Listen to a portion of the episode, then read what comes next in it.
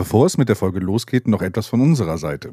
Wie ihr ja wisst, tauchen wir in unserem Podcast in die verschiedensten Länder ein, entdecken andere Kulturen, andere Gewohnheiten, lernen neue Orte kennen. Oft lernen wir eigentlich nur einzelne Wörter aus anderen Sprachen kennen. Und so können wir natürlich die meisten Bücher nicht in ihrer Originalsprache lesen. Geschweige denn, falls wir da mal in unserem Urlaub hinreisen würden, uns dort verständigen. Aber zum Glück gibt es ja Bubble. Bubble ist eine Sprachlernplattform, wo man durch ein Abo Zugang zu einer oder sogar allen 14 Sprachen hat. Bei Bubble kann man auf unterschiedliche Art lernen und das mit interaktiven Übungen. Ob Aussprache, Hörverständnis, Schreiben oder Grammatik. Der Schwerpunkt liegt auf kurzen, alltagsnahen Dialogen. So gewinnt man superschnell das Selbstvertrauen, um alltägliche Gespräche zu führen. Das Sprachlernangebot von Bubble umfasst nicht nur einzelne Lektionen, sondern ist recht vielfältig. Es gibt auch Podcasts, Videos und sogar Spiele.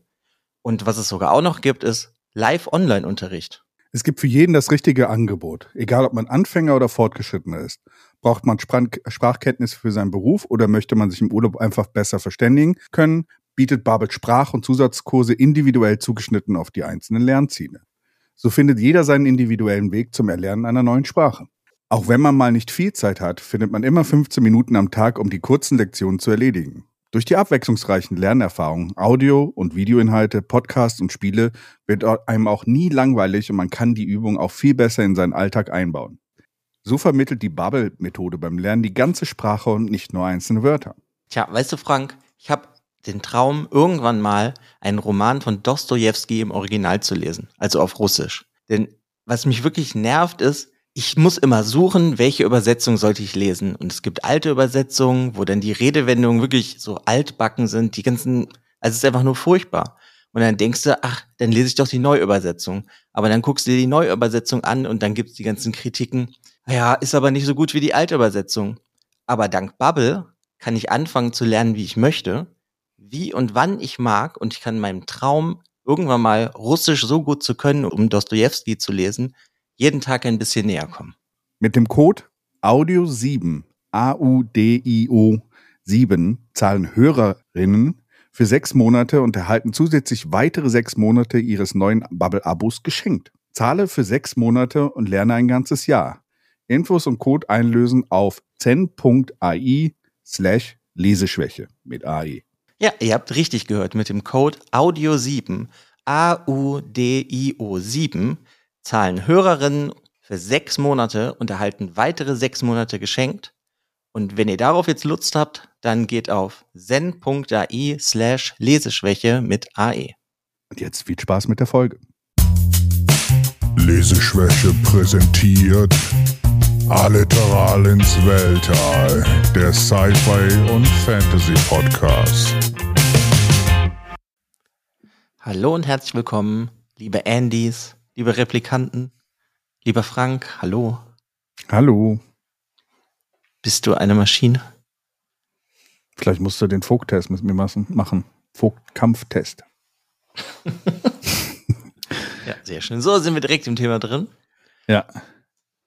Heute reden wir über Träumen Androiden von elektrischen Schafen. Yes. Und? Von Philip K. Dick und über Blade Runner von Ridley Scott. Genau.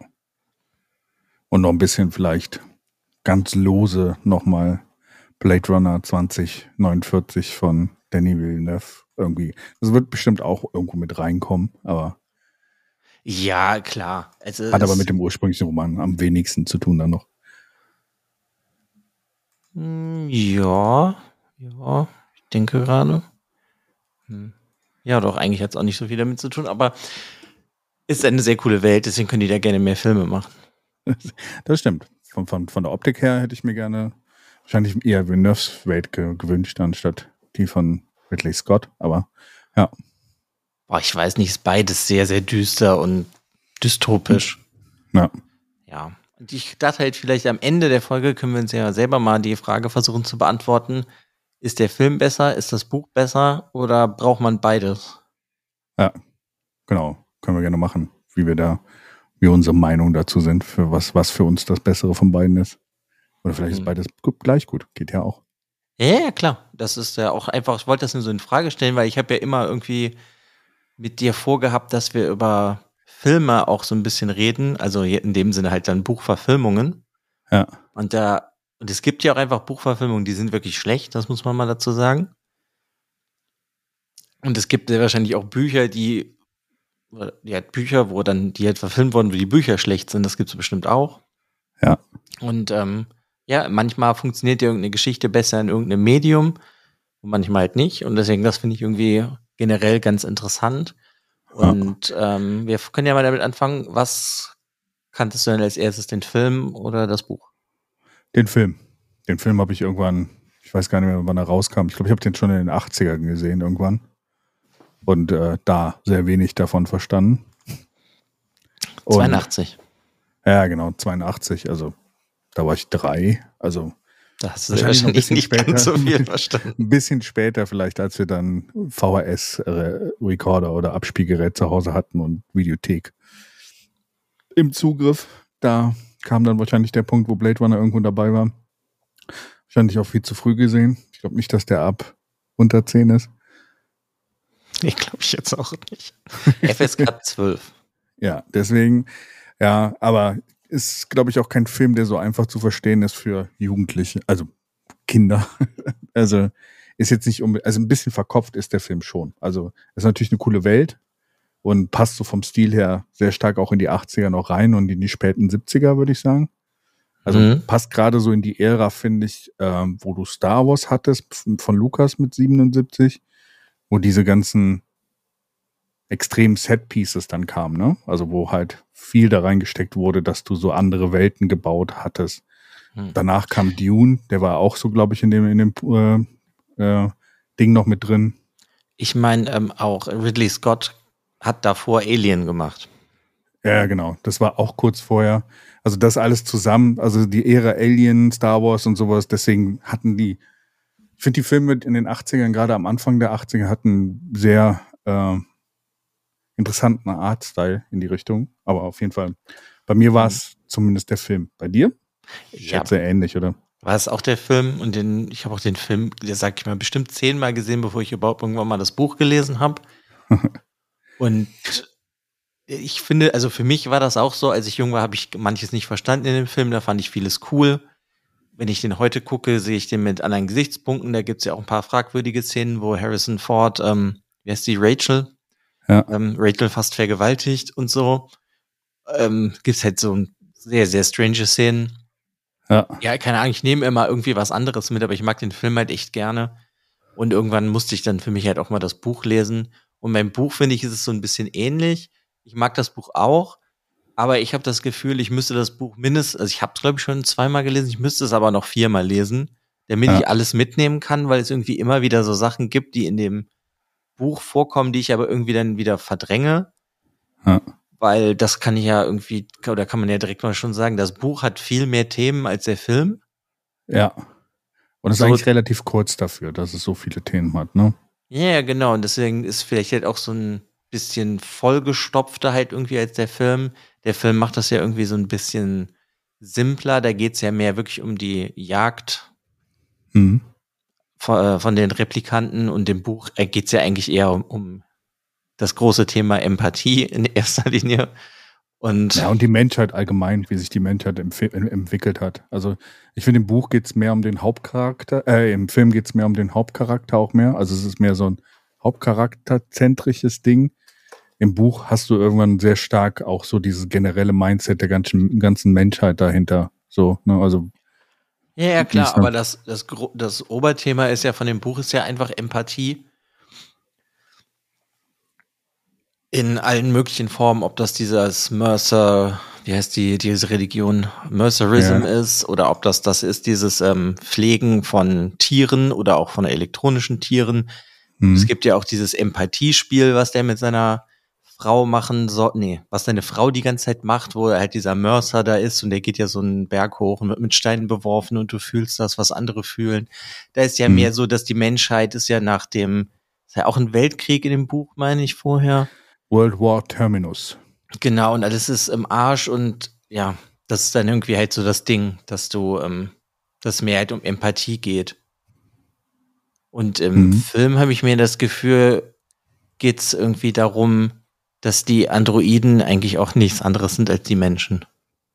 Ja, lass aber nochmal zurückkommen und zwar auf die Sache mit, bevor wir so schon so tief in die Bücher, äh, in, die, in die ganze Sache mit dem Film oder sowas. Ich wollte nochmal darüber sprechen, wann ist dir gewahr geworden, dass so viele Filme auf Philip K. Dick Büchern beruhen? Hm, es wird immer wieder neu, sage ich mal, hervorgehoben. Aber ich würde sagen, das erste Mal mit so 16, 17 habe ich das in irgendeiner Form bemerkt. Ja. Aber ich meine, ist ja der nicht Film, wo du das gemerkt hast? Boah, der wahrscheinlich dann war es halt auch irgendwas mit Blade Runner, weil ich dann irgendwann halt das Buch gelesen habe und dann habe ich mich was mehr informiert über Philip K. Dick. Das mhm. könnte natürlich auch Minority Report sein. Und speziell ist auch, auch vor ein paar Jahren ist auch noch mal so eine Serie rausgekommen, wo sie so Kurzgeschichten von dem verfilmt haben. Äh, Man in the High Castle. War auch. Nee, der, ja, das zum Beispiel auch. Also, es kommt ja irgendwie immer wieder. Der ist ja irgendwie gefühlt der meist verfilmte. Ja. Obwohl es stimmt sehr wahrscheinlich nicht. Sehr wahrscheinlich ist das Stephen King. Ja. Offiziell wahrscheinlich schon, aber ja. Vielleicht ist Philip K. Dick aber auch der meist verfilmte, erfolgreiche Film. ja, das kann natürlich sein. Ich weiß nicht, oder ist Scanner Darkly?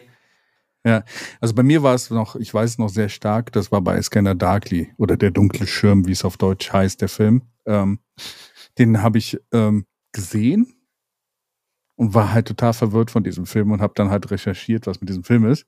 Darauf bin ich dann darauf gekommen, dass das halt auf einem Philip K. Dick Roman beruht und bin dann quasi das Rabbit Hole runtergefallen und habe dann erst realisiert, dass Minority Reporter drauf beruht, dass Blade Runner auf einem Buch von ihm beruht äh, und ähm, gibt sogar noch ein paar einige mehr, ne? Also gerade mal gucken. Total Recall, äh, der Plan, okay. Ja, Next, auch so ein Actionfilm. Hm. Ja. Paycheck.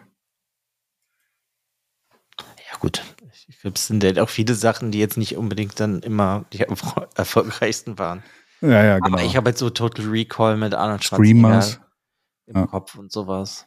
Ja, sind auf jeden ja. Fall ganz coole Sachen bei seinen Geschichten rausgekommen. Ja. Aber das ist jetzt zum Beispiel auch eine Frage, ist ja hier bei Blade Runner. Das ist zwar, ich nenne es jetzt mal eine Verfilmung von dem Buch, aber eigentlich ist es, ist der Film ja nur inspiriert von dem Buch. Ja. Weil also er halt, der nimmt halt die Welt und dieses Jagen von dem Androiden, aber diese ganzen anderen Themen, die lässt er halt eher links liegen oder sind halt so im Hintergrund. Der hat ja schon ja. echt viel verändert, der Film. Ja, das stimmt auf jeden Fall.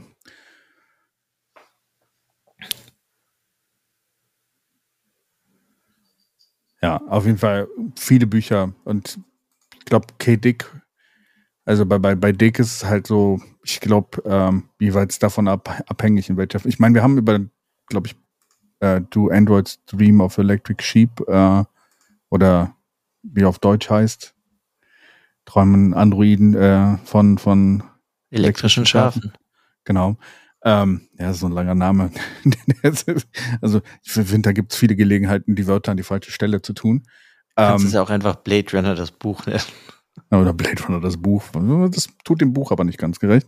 Ja, aber ähm, es gibt sogar Editionen, wo dann halt ähm, Träume von elektrischen Schafen und darunter als Untertitel Blade Runner. genau. Blade Runner, das Buch.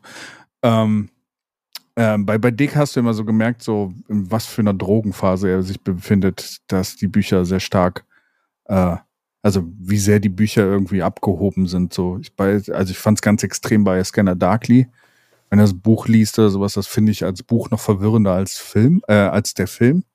Weil mhm. da habe ich teilweise wirklich einen Faden verloren im Buch, äh, weil er wirklich, also ist wie ein Drogentraum an manchen Stellen wirkt. Und ähm, nee, ist es ja auch, der hat das ja auch auf Drogen geschrieben. Also. Ja. Dafür gibt's dann aber auch wieder andere Geschichten, die halt wirklich eher so ein bisschen, sagen wir mal, geerdeter sind von ihm. Aber mhm. er hat halt immer so ein bisschen diese Konzepte mit reingebracht und halt auch sehr viel Fantastik, ne? Also. Ja, der ja, hat einfach super interessante Ideen gehabt. Das ist ja so das, mhm. was den, finde ich, ausmacht. Ich finde auch jetzt, ich kenne natürlich nicht alles von dem, aber ich finde, der hat die, oder die Geschichten haben echt immer interessante Ideen. Mhm. Aber manches funktioniert dann was besser oder was schlechter. Ja. Sie haben auch viel immer mit Moral zu tun. Ne? Also wenn du dir Minority Report anguckst, ich meine, das Buch geht auch darüber, was könntest du, was wird, also wenn du in die Zukunft, wenn du diese Polizei hättest, die Verbrechen verhindert, bevor sie überhaupt passieren, äh, was, was steckt dahinter? Haben, hat man das Verbrechen dann schon begangen oder hat man es nicht begangen? Ähm, das hat er ja auch bei Next und Paycheck und sowas, da waren ja auch so ein bisschen diese moralischen Sachen drin. Also ich finde find immer so, so ein Grundding bei ihm ist immer so ein bisschen, dass er einen moralischen Aspekt von Menschen gerade auch nimmt. Ist ja auch hier, ne? Also hm. sind das jetzt Lebewesen, sind das nicht Lebewesen? Wie sehr brauchst du Empathie in deinem Leben? Ja, und was macht äh, den Menschen zum Menschen? Ja. Weil, ne, wenn du ja schon so extreme Tests machen musst, nenne ich sie jetzt mal, um herauszufinden, ob das ein Mensch ist oder ein Andy. Ja. Das ist ja dann schon die Frage, ob das nicht eigentlich schon seine eigene Lebensform schon geworden ist. Ja, stimmt. Aber das ist ja der Punkt, das ist ja das Einzige, was die in dem Buch zumindest unterscheidet, ist halt die Empathie. Dass die Androiden haben halt keine Empathie. Es gibt ja so diese Spinnenszene. Ich habe jetzt gerade vergessen, wie der andere Charakter, der andere Mensch hieß. Äh, der gibt einem Androiden ja so eine Spinne und der ähm, macht ja, nimmt die so anatomisch auseinander. Und der findet ja. das ganz furchtbar, weil, also der Mensch findet das ja furchtbar, da die dadurch ähm, nach dem Krieg und die ganze Radioaktivität gibt's halt eigentlich keine Tiere mehr. Fast alles ist ausgestorben, deswegen sind Tiere ja sowas Besonderes. Tiere, weiß ich nicht, ein Schaf ist der Ferrari von heutzutage. Okay. Ja, ist doch so ungefähr. Ja, er will ja. JR, oder? JR Isidore? ja, ja ich glaube schon. Ja. Ja, und der Androide versteht das halt nicht, weil der hat halt einfach keine Empathie dafür. Ja, genau. Und äh, der Test geht ja auch darum mit diesem Empathieempfinden. Ne? Also gerade dieser Test, den sie da machen, die die Androiden versuchen ja Empathie zu faken dann, ne? Um äh, also zum größten Teil werden, glaube ich, die, also im Buch ist es so, dass diese Androiden ja auf dem Mars, ist es der Mars? Ja, ich meine, das wäre der Mars, ne? Zweifelsfall ist es immer der Mars. Oder der Mond. Ja, ich ist der Mars, ja, ja.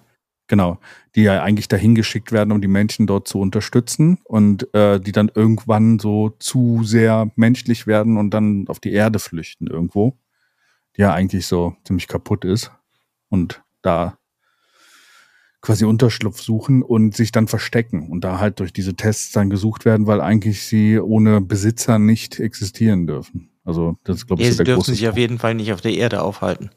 Genau. Ja.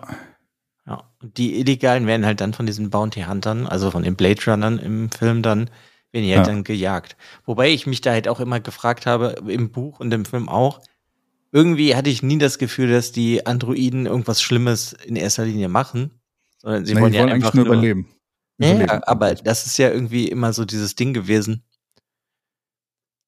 Die kamen ja. mir nie besonders böse vor. Ja, sie bringen schon Menschen dafür um. Ich finde, das im Buch ist das besser, also im Film wird das ein bisschen mehr ausgespielt, weil du auch gerade im Film mehr dieses Skrupel von dem Hauptcharakter mit drin hast, ne? Diese, diese Entwicklung, dass er Sachen macht und auch die Frage, glaube ich, im Film dann nachher, ja, ist, ist er vielleicht selber ein Replikant, ne? Also, oder ein, also ein Andy in dem Sinne. Und äh, im Buch wird, ähm, wird das viel krasser gemacht, dass du halt dieses eiskalte Töten hast in Bezug auf, äh, wenn sie entdeckt werden. Also das wird im Buch relativ brutal dann in dem Moment, wo, wo irgendwie nee, einer. Nee, nee, im Buch geben die eigentlich einfach auf, die Androiden. Das ist ja eher im Film, dass die sich richtig wehren. Ich meine doch, dass der eine Androide da relativ brutal wird und da halt auch dann den Kollegen von ihm dann auch fast umgebracht hat. Ja, der wird halt angeschossen. Das ist ja auch der Grund, weswegen er den Auftrag kriegt mit so einer Laserpistole. Ja. Aber eigentlich sind die Androiden im Buch viel friedliebender, habe ich eher das Gefühl, als im Film, weil im Film ist es ja mehr so auf Action ausgelegt. Und das Buch hat ja überhaupt nicht diese krassen Action-Szenen. Ja, du hast. Es gibt diese eine Szene, an die ich mich erinnere aus dem Buch. Es gibt diese, die, größtenteils ist das für die Andys normal oder sowas. Und gerade auch, äh, wenn du da mit dieser Betty da sprichst, die ja auch so ein bisschen in Frage stellt, äh, was er denkt davon. Aber es gibt eine Szene, so, ich glaube, das erste Mal, wo er da in seinem, seinem Polizeiwagen da unterwegs ist und auf diesen ersten äh, trifft. Ich meine, das wäre relativ eiskalt gewesen, aber ich kann mich auch irren. Das ist ja auch, weiß ich nicht, kannst du ja auch einfach so empfinden. Das ist ja, ist ja auch okay. Ich habe nur eher das Gefühl gehabt, im Generellen, dass das Buch halt, das Buch ist ja generell viel lahmarschiger, weil das keine richtigen Action-Szenen hat. Und der Film, der hat halt genau das genommen. Der hat ja aus diesen lahmarschigen Verfolgungsjagden, hat er halt diese krassen Action-Szenen gemacht. Und dass der, ähm, unser Bösewicht halt sozusagen im Film halt der später diese Rede und tötet Decker nicht und zeigt ja in dem Sinne dann irgendwie sowas wie Empathie, das gibt's im Buch ja gar nicht. Mhm. Und dieses, ähm, dass Decker selbst ein Replikant ist, das habe ich irgendwie nie so empfunden. Ja, es gibt so ein paar Szenen am Ende des Films, die so das ein bisschen in Frage stellen. So, also es wird so ein bisschen offen gelassen.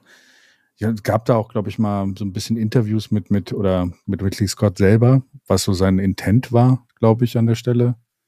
Ähm, also die Frage steht im Raum am Ende. Weil du halt auch diese Fake-Fotos hast, ne? Also er, äh, der, der ähm, Hauptcharakter findet ja dann raus, dass er die Fotos, äh, dass ein paar Sachen in seiner, in seiner Geschichte halt irgendwo fake sind. So deswegen wird das ein bisschen in Frage gestellt. Hm. Ja, aber irgendwie habe ich das trotzdem nie so ganz irgendwie empfunden. dass Decker war für mich irgendwie immer ein Mensch, weil der handelt ja auch irgendwie sehr menschlich. Aber mhm. vielleicht ist er ja auch schon der perfekte Androide, der halt die nicht ganz so tollen Androiden dann halt jagen muss. Mhm. Aber speziell durch diese fast Vergewaltigungsszene von Rachel kam mir irgendwie immer mehr eher menschlich vor. Speziell in den letzten Jahren, wenn ich den Film mal gesehen habe. Mhm.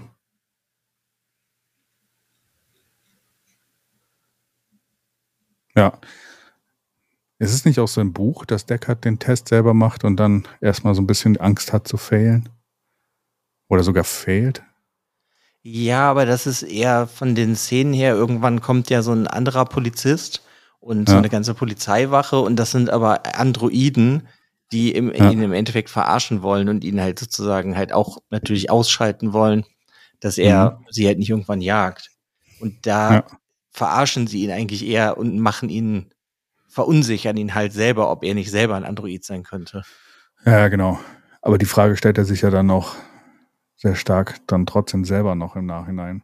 Es ist halt auch so, ich meine, das Buch kommt auch mit viel weniger Orten aus und sowas. Und du hast ja noch diese zeitgleiche Geschichte, glaube ich, die dann nebenher noch funktioniert, ne, mit diesen Androiden, die ja sich verstecken und in diesem Gebäudekomplex äh, sich da verstecken. Äh, und ähm, ja, also es ist ein wildes Buch. Also der Film nimmt wirklich sehr äh, nur das Grundkonzept mit rein. Das ist wirklich einfach nur inspiriert davon. Also man kann echt sagen, ähm, das hat miteinander zu tun, aber es ist jetzt nicht unbedingt eine Verfilmung des Buches, wie ich sagen würde. Hm. Vielleicht auch deswegen. Ja, das finde ich halt irgendwie auch. Das ist so irgendwie mehr so inspiriert und basiert halt irgendwie da drauf, aber geht halt irgendwie in eine ganz andere Richtung. Aber ich finde es halt sehr spannend, dass das beides super funktioniert. Mhm. Ja.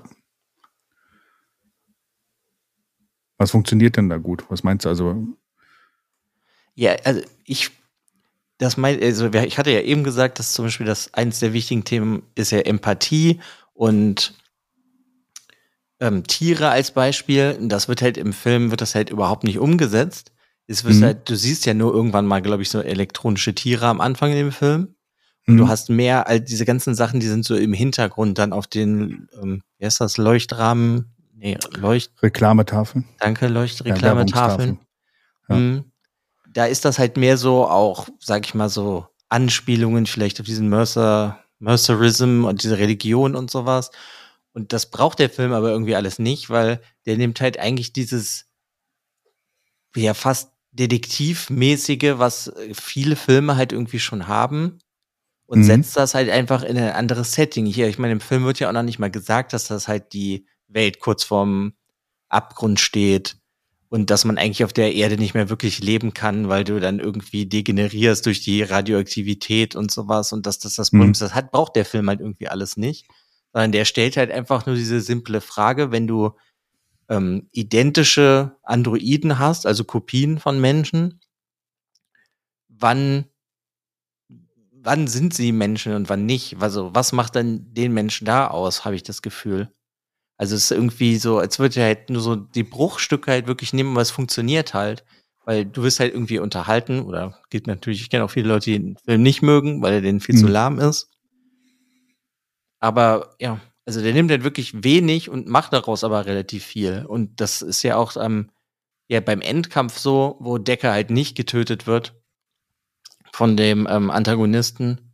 Und dann hält er ja auch noch seine berühmte Rede, der Antagonist, und dann stirbt er doch, ne, dann diese Möwe. Mhm. Rutger Hauer, ja. Mhm. Und In seinen das, jungen Jahren.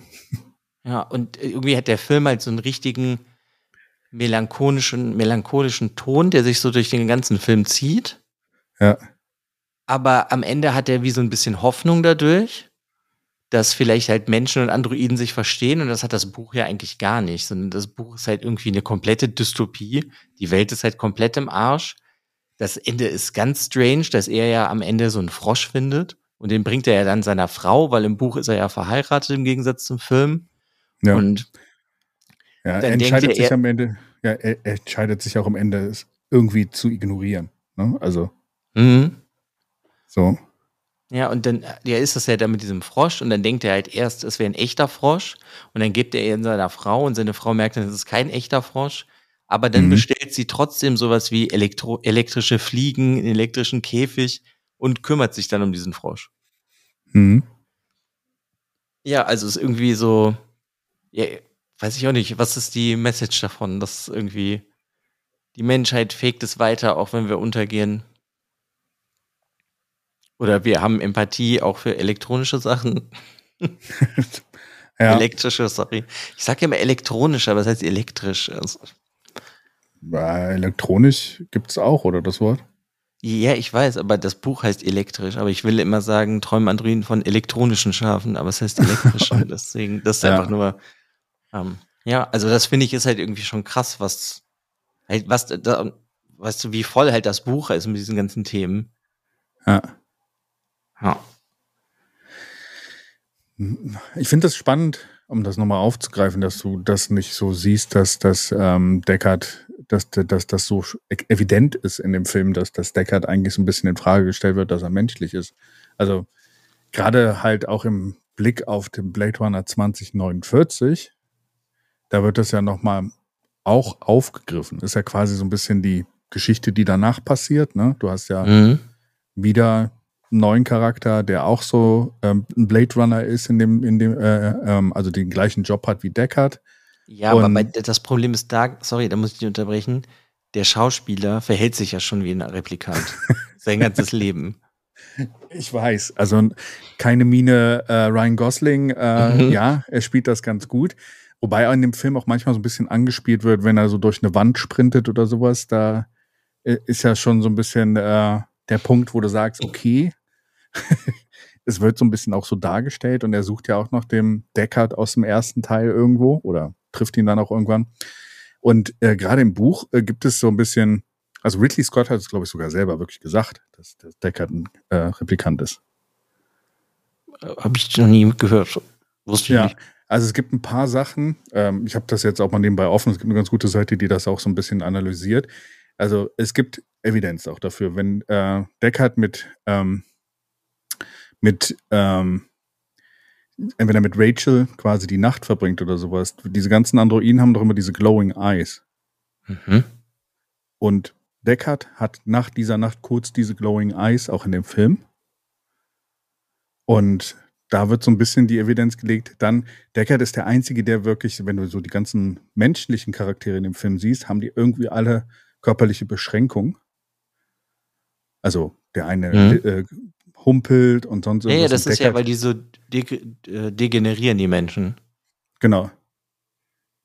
Ja, und also, und Deckard, Harrison Ford in seiner Hochzeit, ist halt auch super fit. Deswegen passt er eigentlich so auch in das Bild, weil die ganzen Replikanten werden ja auch als perfekte Menschen in diesem Film dargestellt.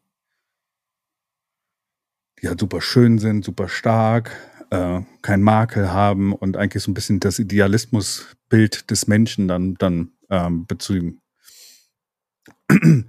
Und äh, Deckard passt halt auch in dieses Bild, weil eigentlich alle seine Kollegen um ihn herum haben halt irgendwie, oder alle, die er trifft, die wirklich Menschen sind, haben halt irgendwie einen Makel. Was halt so ein bisschen auf diese Welt zurückzuführen ist, die so die Menschen zersetzt. Jetzt weiß ich aber zum Beispiel gar nicht mehr, kam denn in äh, dem, wie heißt der, Blade Runner 2049? Mhm. Kam da raus, dass er ein Androide ist? Das weiß ich gar nicht mehr. Ich nee, glaube, ne? ich, meine nämlich nicht. Ich, ich meine, es wurde am Ende gesagt, der eine, der, der äh, geflüchtet ist oder sowas. Äh, ich kann es nicht mehr genau sagen, da kann ich nicht mehr ganz den Finger drauf legen. Auch da wurde es, glaube ich, nur so ein bisschen angedeutet.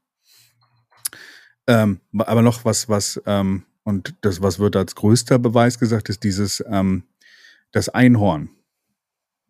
Mhm. Genau. Ähm, weil er vorher über ein Einhorn träumt. Äh, und das heißt, dass äh, Gaff, der ihm dieses Einhorn dann da lässt, über die Träume von Deckard Bescheid weiß. Und das kann nur sein, wenn er, äh, dass dieser Traum quasi ein Standard ist aus der äh, Factory, den jeder Replikant irgendwie hat. Und da. Ja, gut, aber weiß ich nicht. Ich, der Screenwriter, das weiß ich nur, weil ich, das habe ich nämlich hier offen. Der hat gesagt, dass er will halt, dass die Leute denken oder dass halt die Möglichkeit besteht, dass er ein Replikant ist, aber er ist keiner. sagt der Screenwriter. Das ist so, weiß ich nicht. Ja, aber Ridley Scott hat wirklich halt selber gesagt, es ist so. Ja, aber er sagt es in seinem Film nicht, dadurch ist es für mich halt irgendwie nicht ja, so, genau. weil ich sehe ihn halt irgendwie, ich finde, er ist halt schon eher menschlich, weil er ist halt kein guter Mensch. Ja. Und ich habe eher das Gefühl, dass die Androiden eigentlich eher gut sind und Gewalt und Mord und sowas nutzen, damit sie halt ihre Freiheit behalten können, was ich halt auch irgendwie verständlich finde. Und mhm. Deckard ist ja der auf der Seite des Gesetzes, der weiß ich nicht, er hat ja die Lizenz zum Töten und zu vernichten. Mhm. Und so wie er agiert, finde ich, ist das schon eher menschlich, weil der Mensch halt irgendwie in der Zukunft halt für mich halt bei Blade Runner auch eher grausam ist. Mhm. Aber wusste ich nicht, dass Ridley Scott gesagt hat, dass er ein Androide ist. Ja, der hat das outright gesagt und ein bisschen den Spaß verdorben irgendwo.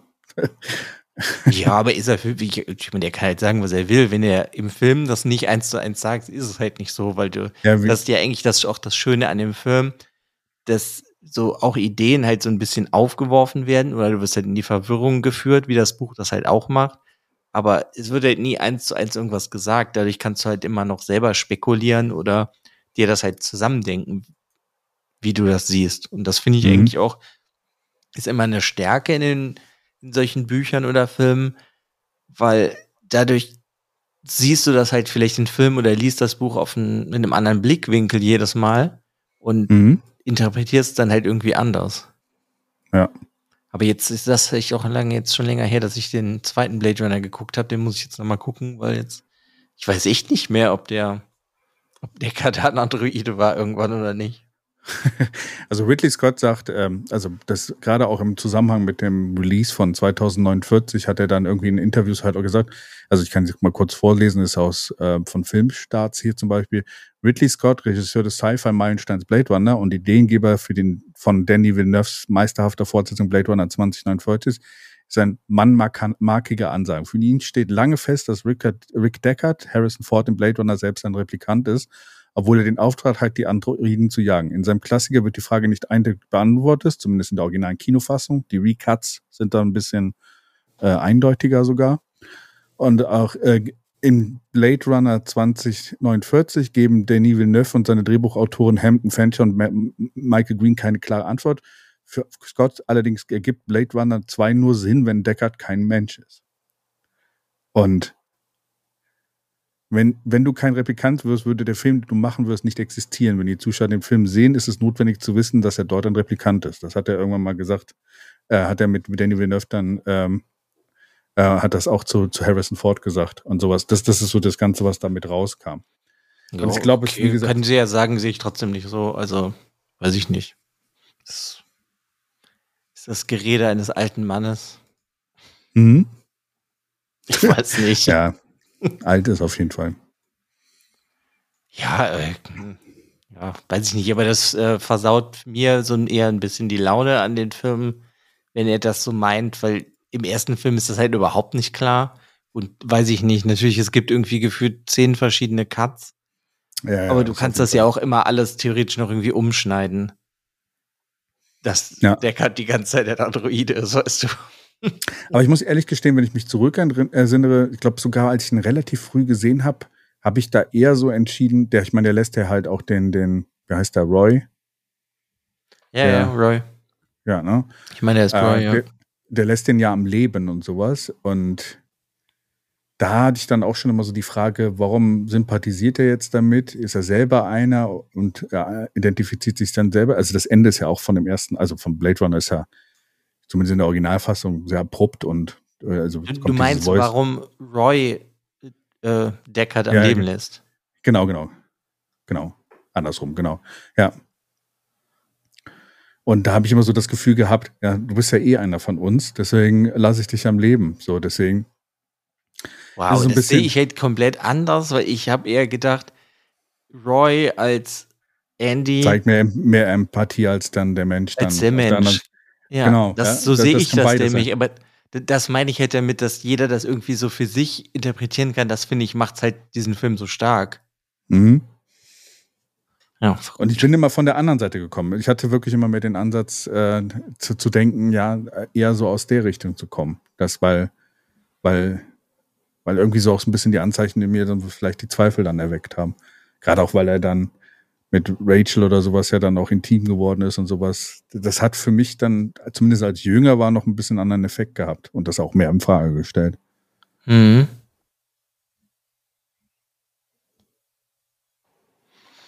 Ja, wild. Das äh, siehst du schon spannend, wie man äh, über den Film auch so viel diskutieren kann. Und auch im Buch gibt es halt so ein paar Punkte. Also, würdest du sagen, also, du würdest sagen, es ist ein gutes Buch, oder? Also. Ja, das ist, ja. Hm. Also, das Problem ist, ich kann das Buch ja nicht für sich beurteilen, weil ich den Film zuerst gesehen habe. Ja. Und ich finde, wenn du den Film guckst und du findest die Welt toll und was da passiert, ja. Und denkst dir, boah, ich hätte halt gerne mehr gehabt. Gut, heutzutage hast du den zweiten Film. Ja. Aber damals gab es halt nichts anderes, als der Film rausgekommen ist. Und dann denke ich mir, wow, dann liest du das Buch und das Buch gibt dir halt noch viel mehr Ideen, wie so eine Dystopie ist, also sein kann. Ähm, weißt du ja, dann wieder das Thema mit der Empathie und was ist halt wichtig in dieser Welt und erweitert so dieses, ja, diesen Kosmos von Blade Runner, dem Film. Und dadurch mhm. finde ich das Buch super gut. Ich bin mir nicht sicher, ob das Buch ohne den Film oder ob das Buch alleine so ein Klassiker wäre ohne ja ohne den Film, weil der Film ist ja definitiv zumindest für mich ein Klassiker. Mhm, okay, wobei der ja auch ein Flop war am Anfang, ne? Also es war auch ja, aber das ist ja egal. Ich war ja nicht geboren, als er rauskam. Das ist ja für mich nee, was. Das, nein, aber es ist halt auch wieder so ein Film, der halt erst so im Nachhinein durch seinen durch seine Legende quasi so ein bisschen auch zu, zu zum Klassiker wurde. Ne? Also der halt Ruhm erst posthuman, also Ridley mhm. Scott lebt ja auch heute noch, glaube ich, ne? Also ja, ja, lebt sein Bruder. Macht auch immer noch Filme. Ja, Tony Scott war derjenige, der, glaube ich, gestorben ist. Ja. Ähm, ähm, und auch da, ähm, auch bei diesen Büchern von Dick, ich meine, das Buch hatte vorher schon relativen Fame. Ne? Also ist aber dann natürlich auch bekannter geworden. Ich finde es halt so überraschend, dass, also ich habe auch den Film natürlich als erstes gelesen, äh, gesehen und das Buch dann später gelesen. Das Buch ist relativ schwer. Also ich habe das Buch das erste Mal wirklich so richtig letztes Jahr gelesen. Und ich muss mhm. sagen, für mich sind das zwei sehr unterschiedliche Welten. Also ich äh, habe den Film und die Welt, die dort beschrieben wird, gerade im ersten Teil. Im zweiten Teil finde ich es ein bisschen näher an dem Buch dran. Ähm, mhm weil im Film siehst du nicht so viel drumherum. Da hätte es halt irgendwie, es ist so ein bisschen Neo-Tokio äh, und habe mich da zu der Zeit, als ich das gesehen habe, auch gerade später nochmal gesehen habe, eher so ein bisschen an diese Akira-Sachen und sowas erinnert. Ne? Also mhm. gerade so in diese Richtung. Und ich finde das Buch, zumindest so wie es in meinem Kopf sich dargestellt hat, hat eine ganz andere Welt erzeugt. Die halt auch teilweise mehr auf einer Prämisse des Autors bestand und nicht so wirklich ausgearbeitet war. Ne? Also du hattest so Orte, die existierten, aber zwischen den Orten war halt viel nichts. Hm. Ja, ja, nichts, ja. Ja, okay. Ja, also du hattest diese, dieses, äh, diese, wo wir Deckard kennenlernen, so dieses Neighborhood, weißt du, wo jeder dann versucht hat, den anderen zu übertrumpfen mit seinen Tieren. Und mhm. dann einer behauptet hat, er hätte sogar echte Tiere. Dann hattest du diesen Hochhauskomplex, der für mich in meinem Kopf aber auch im Nirgendwo fast steht. Dann hattest ja, du gut, aber das ist ja auch im Buch, ja. ist es ja auch noch viel dystopischer, ne? Ja, da genau. ist ja alles noch mehr kaputt, alles ist noch viel verseuchter. Das zeigt der Film ja alles nicht. Genau, das zeigt vor allen Dingen der erste Film nicht. Im zweiten Film hast du diese Szene, wo er mit diesem Auto nach draußen mhm. fliegt und dann halt auch in diese Wüste. Das passte mehr zu dem Buch. Das hast du im ersten Film, hatten sie wahrscheinlich auch, wäre es wahrscheinlich zu viel gewesen, hätten sie fast dann Dune noch drehen müssen. Ähm, also Dune-Setting aufbauen müssen. Im ersten Film hattest du das viel enger zusammen, dass es eher wie eine Stadt wirkte, wo du halt so ein bisschen dieses Science-Fiction-mäßige hast, was einen coolen Artstyle hat. Und äh, als ich das letztes Jahr gelesen habe, wirklich so von, von, von dem Setting her, gerade zu dem ersten Film, muss ich sagen, passte das nicht so ganz übereinander. Für mich zumindest. Also da hat sich beim, bei dem Buchlesen bei mir ein ganz anderes Bild aufgetan. Ja, auf jeden Fall. Das, das sehe ich auch so. Ja. Aber das ist ja so dieses Ding, wovon ich mich halt nicht frei machen kann, wenn ich denn die Optik vom Film kenne. Ja. dann lese ich das Buch, dann übertrage ich halt so ein bisschen das Visuelle für mich mit in das Buch rein. Ja weil das ja schon miteinander was, also ne, was zu tun hat. Das hat das bei mir letztes Jahr. Ja, ja sorry, hm? go ahead. Das ist halt für mich das Problem, deswegen kann ich das halt gar nicht voneinander trennen. Deswegen ja. ist halt das Buch halt auch für mich so eine Universumserweiterung von dem Film. Ja. Ich bin letztes Jahr, als ich das Buch angefangen habe, äh, auch so ein bisschen mit diesem Mindset da reingegangen und muss sagen, nach ungefähr der, in dem ersten Kapitel oder sowas habe ich das alles über den Haufen schmeißen müssen. Und ab da hatte Deckard auch nicht mehr das, das Gesicht von Harrison Ford für mich. Also es mhm. hat sich irgendwann, weil es so anders war, komplett gelöst von dem, aus dem Film. Und das hat gut getan, weil du dann auch das Buch ganz anders genießen konntest. Ne? Also weil, weil, weil du dann nicht so die, die Optik aus dem Film vorstellt, sondern auch dann anfing, einfach sich das nochmal neu zu ordnen. Weil auch da habe ich am Anfang diese Optik, also diese Beschreibung aus dem Film erwartet.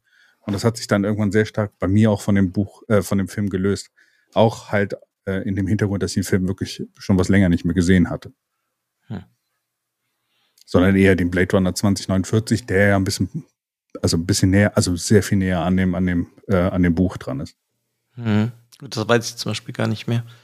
Da müsste ich den Film auch nochmal gucken, den anderen. Ja. Also da hat sie auch diese, diese Megalopolis, diese, wo die Menschen sich halt ballen, die kommt ja auch in den Büchern vor. Aber da hattest du halt auch die Szenen außerhalb aus diesem, außerhalb dieses Gebäudekomplexes, wo er dann wegfliegt und sowas. Äh. Ja, da kann ich mich dran erinnern, wenn er zu Dave Batista wäre. Ja, genau. So. Ja. Und äh, wo er auch angegriffen wird da mit äh, mitten in der Wüste und so. Mhm. Deswegen. Ja, wo ich glaube, das ist auch vielleicht so ein Geldding gewesen, klar. Ja. Oder halt auch das Meer. Du hast ja dann auch diese Szene, wo dann Wasser sind und sowas. Das ist so, da, da hast du ein bisschen mehr dieses, dieses Trübe gesehen, was du halt auch im Film hast. Du hast halt nur die Küste, Wüste und dann einfach nur da, wo Menschen noch leben können. Und es wird halt immer weniger, weil sie halt alle einfach weiter unfruchtbarer und mehr, immer mehr verseucht werden und eigentlich alle, die weiterleben wollen, auf dem Mars leben. Mhm. Ja, ja, aber findest du das Buch denn gut? Ich finde das Buch, ähm, das Buch gut oder schlecht zu bewerten, fällt mir echt schwierig, weil es eher eine Studie ist. Ne? Also ich finde das, also, ähm, also für mich sehr stark keine, keine, keine Geschichte ist, sondern so ein bisschen mehr ein, ja, wie soll man es sagen, eine Analyse von irgendwas. Ich finde es in dem Sinne sehr gut in dieser Analyse. Ich meine, der zeigt dir halt in dem Buch eine, wie die Welt werden könnte in einer Dystopie. Ja, genau. Aber nicht in so einer, also es ist, du kriegst einen Glimpse, also einfach einen Einblick kurz in diese Zeit, wo diese Geschichte mit Deckard passiert. Und am Ende hast du diesen Abschluss, der nicht wirklich irgendwie, du hast keinen Reward so richtig. Du hast, also, ne? Also, nee, es bleibt dystopisch. Es bleibt einfach dystopisch. Deswegen finde ich, ich finde das Buch sehr gut, ist aber wie gesagt kein, kein, kein, sagen wir mal, klassischer Roman in dem Sinne. Ja, aber gut, das ist halt auch dick, ne? Ja, ja, genau. Ja, dick, auf jeden Fall, ne? Also Deswegen, das ja, habe ich oft bei dem das Gefühl, dass es halt mehr darum geht, diese Idee, die er sehr wahrscheinlich oft dann irgendwie auf Drogen hatte, so rüberzubringen. ja, Und das macht ja auch viele von seinen Ideen so interessant und verrückt und deswegen passt das auch gut so in dieses Science-Fiction-Genre rein, finde ich. ja, Aber manches ist halt nicht ganz ähm, von Anfang an verständlich, wie Scanner Darkly, dass er das Pro ja, hat er sich halt auch das Problem, ne, dass man irgendwie verwirrt ist und müsste es auch mehrmals lesen. Und hier ist es halt, ja, ist es auch so ein bisschen. ja. Das, Mhm. Bei seinen Kurzgeschichten ist er da kohärenter in den Geschichten. Also die Man in the High Castle oder sowas, das, das finde ich so, also das finde ich als, als Geschichte äh, besser als das. Wobei das Thema, ja, ist auch spannend. Wobei mich das Thema von, von äh, hier, ähm, du Android's Dream of Electric Sheep, träumen Androiden von elektrischen Schafen, ähm, Hm? dass dort, ähm,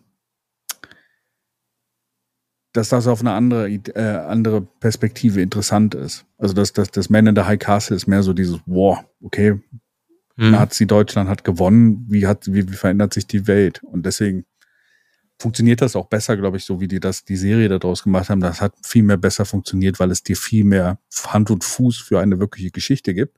Und deswegen ist der Film wahrscheinlich auch so unterschiedlich. Weil du hast diese Konzepte, die du als Idee nehmen kannst für einen Film und Ridley Scott hat sich halt so ein paar Punkte da rausgegriffen und was selber eigenes draus gebaut. Ja, ich meine, aber das ist halt auch so ein.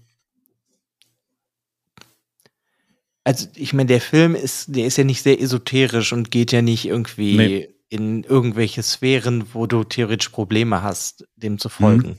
Es gibt andere Science-Fiction-Filme, die machen das und die sind halt Ja. anders cool. Das hier ist halt, würde ich halt auch mehr sagen, halt in Apo, ja, also apokalyptisch ist das auch nicht, ein dystopischer Actionfilm. Es ist halt Ja, der wirft ja gar nicht diese ganzen krassen Ideen auf, die Dick in dem Buch aufwirft.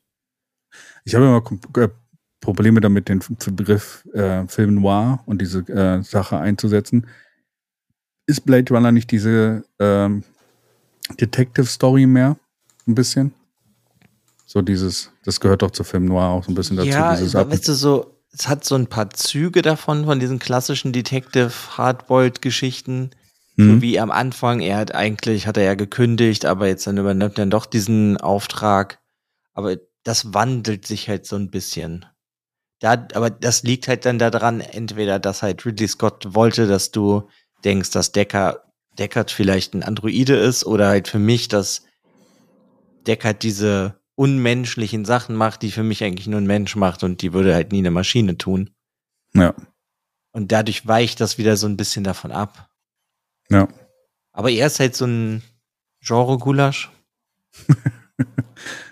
Habe ich jetzt mal geklaut aus einem Ich anderen wollte gerade Podcast. sagen, ist das nicht geklaut aus einem anderen Podcast? Ja, es ist so ein wilder, wilder Mix aus verschiedenen Genres, ja. Und äh, ähm, irgendwie, wenn ich an Blade Runner denke oder sowas, kommen halt auch immer Dune und diese ganzen für anderen Filme aus dieser Zeit und auch Alien und sowas ein bisschen mit, mit rein. Gerade auch in Androiden. Ich glaube, Ridley Scott war zu dem Zeitpunkt auch sehr fasziniert von Androiden. ja, verständlich. Ich finde das Thema auch äh, sehr interessant. Ja. Ich Ich meine, er hat ja jetzt, auch- So, Ja, sorry, sorry. ja. Nee, rede ruhig. Ja, er hat ja auch die, die ganzen Nachfolger noch von, von Alien gemacht und sowas, wo es halt auch viel um Androiden geht, was halt immer noch, glaube ich, auf diese Ideen aus den Büchern noch ein bisschen zurückkommt, es ja immer um die Menschlichkeit von den Androiden geht. Und Mhm. äh, ja, das scheint so, ein, so eine Sache zu sein, die, die ihn dann doch lange geprägt hat. Und auch diese hier, ähm, wie hieß das noch? Wolf, Sheep. Äh, Schieb. wie hieß die Serie, die er als letztes gemacht hat? Dieses ähm, Mother. Ich weiß es nicht mehr. Ja, ja, genau. Aber da ging es ja auch so ein bisschen um dieses Schafe und äh, Androiden und sowas. Deswegen, ja. Was wolltest du denn sagen? Sorry. Ähm, Weiß ich gerade gar nicht mehr. Jetzt gut. okay. Hm. Hast du sonst denn noch einen Punkt, den wir noch besprechen Nö, sollten? also nicht zwangsweise. Ich finde es jetzt so- generell ganz interessant, so darüber zu reden. Ja. Du hattest ja am Anfang die Frage gestellt, was ist besser für dich? Hm. Tja. so, da war meine Verbindung kurz weg. Auf meiner Seite war alles okay von deiner Verbindung. Nee, deswegen sage ich nur bei mir, ich war kurz weg. Ja. Ähm, was finde ich besser? Ja. Hm. Also für den Abend finde ich natürlich, glaube ich, den Film besser. Der ist halt auch actionreicher. Aber ja, wohl doch, ich glaube, ich bin hart. Ich könnte eher auf das Buch verzichten als auf den Film. Okay. Für mich ist es so, dass beide ihren Stellenwert bei mir haben. So, also ich bin froh, dass ich das Buch endlich mal gelesen habe letztes Jahr, weil für mich war in meinem Kopf halt wirklich nur Blade Runner der Film und mir war nicht so in dem Detail bewusst, wie unterschiedlich die beiden Sachen halt wirklich sind. Und ich finde, das sind beides sehr individuelle Werke, die halt auch einen Punkt haben, dazustehen, aber nicht miteinander verwechselt werden sollten. Deswegen, ich finde den Film gut. Also ist nicht unbedingt mein groß, größter Favorit der Film, weil er halt für mich dann doch etwas zu lahmarschig ist an manchen Stellen.